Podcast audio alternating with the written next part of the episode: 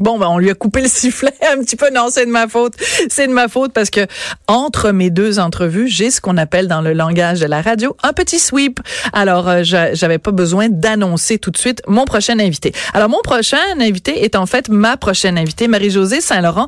Moi, vous savez, quand euh, je veux parler de quelqu'un qui fait un métier plate, je dis toujours euh, le comptable ou la notaire. Ben, après avoir lu en partie le nouveau livre de Marie-Josée Saint-Laurent, je pense que j'ai appris ma leçon. Je parlerai plus jamais des notaires en disant qu'ils sont plates parce que c'est le troisième livre qu'elle écrit sur le métier de notaire où elle raconte des anecdotes qui se sont passées dans le cadre de son métier. Son dernier livre s'appelle Les secrets de la maîtresse. Bonjour, Madame Saint-Laurent. Bonjour Sophie. Est-ce que vous me pardonnez? Parce que moi je dis tout le temps que les comptables et les notaires sont des gens un peu beiges, mais vous vous êtes tout sauf beige là, vous êtes un feu d'artifice de couleur vous. moi je dis toujours que je suis euh, un point d'interrogation, un point d'exclamation sur deux pattes. Euh, effectivement et, et, et, et, le monde a, raison euh, avec entre autres le notaire le potiron qu'on a vu ben dans un homme et son péché. Donc oui, on a effectivement comme le comptable une vision beige du notaire et moi je je dis à la blague que je suis une notaire, une notaire pas ordinaire. Et euh, et le titre aussi, maîtresse, hein, le, euh, le mot maîtresse, ça veut aussi, euh, ça a une connotation comique parce que c'est le féminin de maître. Et ben comme je ne, comme je ne, je n'assume pas du tout mon titre que je trouve trop prétentieux, ben à la blague, je me fais appeler maîtresse. Oui, alors maîtresse Saint-Laurent, euh, ce que ce que vous faites dans, dans votre livre, qui est très drôle, je vous mentirais en vous disant que je l'ai lu au complet. Je suis allée chercher vraiment, j'ai essayé de trouver les anecdotes les plus les plus croustillantes, disons.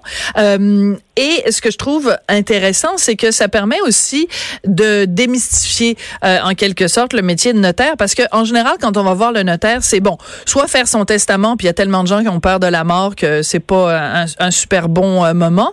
Euh, on y va évidemment quand on vend sa maison ou qu'on achète une maison, on y va pour se, se marier. donc c'est à la fois des moments très tristes ou des moments très joyeux. Est-ce que en général les gens ils ont peur d'arriver chez vous ou euh, est-ce qu'ils sont nerveux? Comment les, les gens, euh, dans votre pratique, comment les gens perçoivent le métier de notaire? Ben en fait, c'est justement pour ça. C'est effectivement euh, les gens perçoivent le notaire comme un, comme un mal nécessaire. Mais en fait, c'est un partenaire dans la vie des gens. Et la raison pour laquelle j'ai commencé à écrire ces livres-là, ben tout a commencé par des chroniques juridiques à la radio et à la télé parce que tu sais Sophie, l'humain se croit éternel. La preuve, c'est quand on parle de mort, on dit si je meurs. On dira jamais quand je vais mourir. Ben, ça dépend. Si vous parlez à mon mari, il dit si je meurs. Puis si vous me parlez à moi, c'est ah, quand je vais mourir. Ben, il, est l'exception parce que, euh, ben, tu es l'exception parce que, euh, effectivement, les gens se pensent éternels et sont mm. peu conscientisés sur le fait qu'ils vont mourir, que ça prend un testament, qu'ils doivent euh, protéger leur patrimoine. Alors, euh, avec mes chroniques qui, qui, qui renfermaient des, des, des cas fictifs, ça l'interpellait, ça l'interpellait les gens, mais pas encore assez à mon goût. Et c'est pour ça que j'ai décidé de faire des livres dans lesquels ce sont des anecdotes qui se sont réellement passées dans mon bureau. Donc, les gens sont encore beaucoup plus conscientisés. Et d'ailleurs, il y a une dame de Victoriaville, après avoir lu mon tome 2, les, euh, les, la maîtresse récidive, m'a remercié parce qu'elle avait une peur hum. bleue d'aller chez le notaire. Ah, et elle a lu mon livre, elle m'a remercié parce qu'elle a pris rendez-vous chez son notaire. Voilà.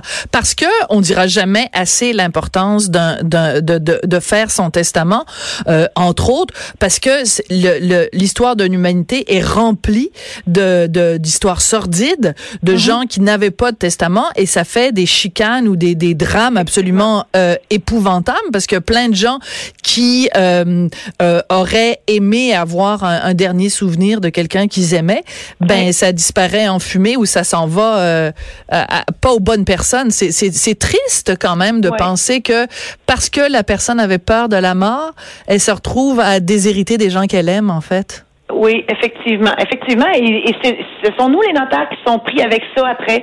Donc, euh, régler une situation avec des gens avec d'une personne décédée euh, qu'on sait très bien que c'était ce n'était pas ses, euh, ses volontés, euh, ça nous fait mal au cœur. Donc c'est pour ça que j'écris des anecdotes, des histoires drôles, touchantes, abracadabrantes, qui se terminent toutes par une morale juridique, une morale philosophique. Absolument. Donc c'est un divertissement à la base, mais qui est enrichissant parce qu'on apprend des choses sans même s'en rendre compte. Oui.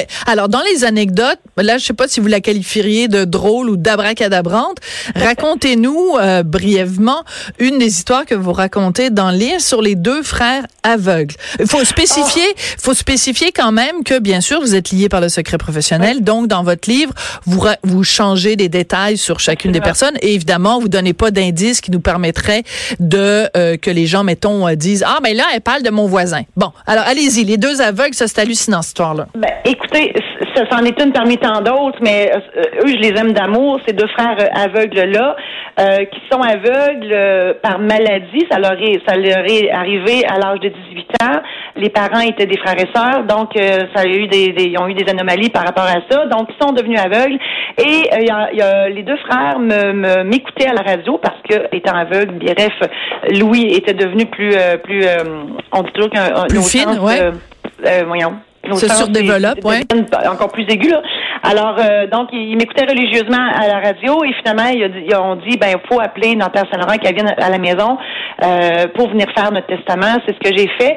Et euh, les, j'apprends beaucoup des gens aussi. Mm. Quand on rencontre des gens aveugles, on conscientise assez rapidement qu'on est chanceux de voir et de les voir déambuler dans la maison, de, de, de s'organiser, de se débrouiller comme ils le font. Oh, c'était d'une beauté à voir. Donc, ils m'apprennent des choses et ils m'ont fait une belle démonstration de leur machine à compter les billets. Oui. Alors, donc, euh, ce sont des, c'est un appareil qui leur permet de pas se faire avoir quand ils vont, euh, euh, par exemple, faire l'épicerie. Donc, pour savoir quel billet ils ont dans les mains. Alors, c'est une machine dans laquelle ils insèrent le billet pour pour savoir. La machine leur dit, ben c'est un 100 dollars, un 50 dollars, peu importe. Et donc, juste ça, pour moi, ça a fait wow. Bon, mais, c'est donc bien un bel outil. Et, oui, la société doit s'adapter à, à, ce genre de réalité-là. Mais maîtresse Saint-Laurent, désolée de vous dire ça, mais vous êtes passé bien bien vite sur une information qui est selon moi cruciale dans l'histoire. Leurs parents, c'était frères et sœurs. Oui. C'est ben, un petit village et euh, j'imagine qu'il y avait pas assez de monde. c'est un frère et sœur qui se sont mariés. Sont, dans, sont dans, la, soixantaine avancée. Donc, euh, tu sais, on, s'entend que c'était en 1900 tranquille, là. Euh, donc, au siècle dernier. donc, oui, je peux, je peux croire que effectivement, c'était un petit village où il y avait pas, il y avait pas grand monde. Donc, autant faire sans famille. Hey, moi, j'aimerais ça me marier, mais il y a personne d'intéressant dans le village. Je m'en vais voir ma sœur, puis je dis, ça te tenterait-tu qu'on se marie puis qu'on ait des des enfants ensemble, bon, il y a des chances que ça fasse des enfants un petit peu, euh, bon, hein, les co-sanguins, bon, il va y avoir mm. des petits troubles de santé, mais qu'est-ce que tu veux quand t'es pogné dans le fond d'un village et qu'il n'y a pas grand possibilité? Parce que tous les tous les enfants de la famille, je pense, étaient aveugles à cause de ça. Euh, ce même il y en a 7 sur 14, ou la, moitié ou près de la moitié qui sont aveugles. enfants. Ouais. Une histoire absolument euh, hallucinante. Alors, j'en ai une parmi tant d'autres parce que dans mon tome 1, mon tome, mon tome 2, j'en ai des croustillantes à souhait. D'accord. Alors, l'anecdote la, plus croustillante de, de toute, l'affaire la plus étrange qui vous est arrivée comme notaire? Euh, c'est Monsieur Vermette qui a déshérité sa femme pour sa maîtresse. Puis euh, sa, sa maîtresse, elle le savait? Non. Alors, elle, alors c'est à la lecture du testament, ben, sa ils sont femme. Pas encore morts. En tout cas, moi, je, en fait, ils sont déménagés de, de la région. sont pas encore Donc, j'ai aucune idée s'ils sont morts ou vivants encore. Mais j'étais à mes premières années de pratique et quand le, le, monsieur est revenu, parce qu'il était venu faire son testament avec sa femme, ouais. léguait l'un l'autre leur bien, tout ça. Et le monsieur est revenu le lendemain pour me dire, euh, je change d'idée, je lègue tout à ma maîtresse. Donc euh, ça, euh, quand ça fait un an, deux ans que tu pratiques, puis tu es, encore naïve, comme notaire et comme personne. Trop drôle. Tu restes un peu surprise, mais ce n'était pas contraire à l'ordre public. Alors, je lui ai simplement demandé comment elle s'appelle, cette maîtresse. Mais alors, c'est très drôle parce que il dit qu'il a changé d'avis, mais c'est mhm. peut-être tout simplement parce que euh, c'était en fait, il voulait pas devant sa femme, évidemment. Donc, il faisait croire à sa femme. C'était très prémédité parce que. Ben là il a fait semblant d'oublier son carnet de chèques pour me payer, puis il m'a dit, je vais, je vais retourner, je vais revenir te payer demain. Oh, quel hypocrite! quand on dit un visage à deux faces, c'est vraiment ça. Mais donc c'est intéressant parce que vous vous dites euh, dans votre métier de notaire, vous avez évidemment un code d'éthique et puis euh, bon, il y a un ordre des notaires du Québec et tout ça. Donc, euh, mais ça, ça ne contrevient pas là. Parce que il faut rappeler quand même un testament, ce sont les dernières volontés. Fait que la personne, elle peut bien mettre ce qu'elle veut. Si elle veut léguer à son chien ou à son chat, comme Karl Lagerfeld, elle peut le faire. Est-ce que ça vous est déjà arrivé des gens qui disent, moi, je veux léguer à mon animal de mm. compagnie? En fait, non, mais ça m'est déjà arrivé de me faire demander si on pouvait se faire empailler debout. Ça, ça m'est arrivé. Empailler euh, debout. Ah oui, on, ça pourrait être pire. il aurait pu demander à se faire à se faire empailler à quatre pattes, là. Oui, mais non, il voulait ça debout. Debout. Oui, debout. Mais ben, moi, si quelqu'un m'arrivait en, en, en, me demandant, en me disant, je veux léguer mes, mes biens à mon chien ou mon chat, je, je refuserais parce que c'est sûr que ça, ça se peut pas là. Ça se peut pas. Euh, donc, euh, donc ça, c'est l'histoire la plus la plus étrange. En effet, ben, c'est un bracadabrant. Une des, une des plus étranges Et, croustillantes, mais il y en a plein. Mon Dieu, il y en a plein tellement tellement plein parce que chaque livre euh, renferme, ben en fait, le tome 1, le tome 2 renferme une cinquantaine d'anecdotes et le tome 3 euh, il est encore plus volumineux. Donc, euh, ah, c'est quelque chose. Alors, si les. En tout cas, moi, c'est dans ma pratique à moi. Je ne sais pas si les autres de la province en vivent autant que moi. Mais moi, je peux dire que j'ai une vie assez trépidante. Bon, alors euh, vous savez qu'à Cube, on a euh, la collègue euh, Bianca Lompré qui a son émission Mère ordinaire. eh ben vous, vous devriez avoir un truc qui s'appellerait Notaire extraordinaire parce que Sophie, écoute. Quoi? Je vite, vite, vite. Je suis à écrire un, une conférence, un show, un show d'humour. Oui. Donc, mais qui va être comme un petit peu de conférence, un peu comme Mère ordinaire, hein? mais ça va s'appeler Notaire ordinaire. Ben là. Donc, ben quelque chose comme ça là.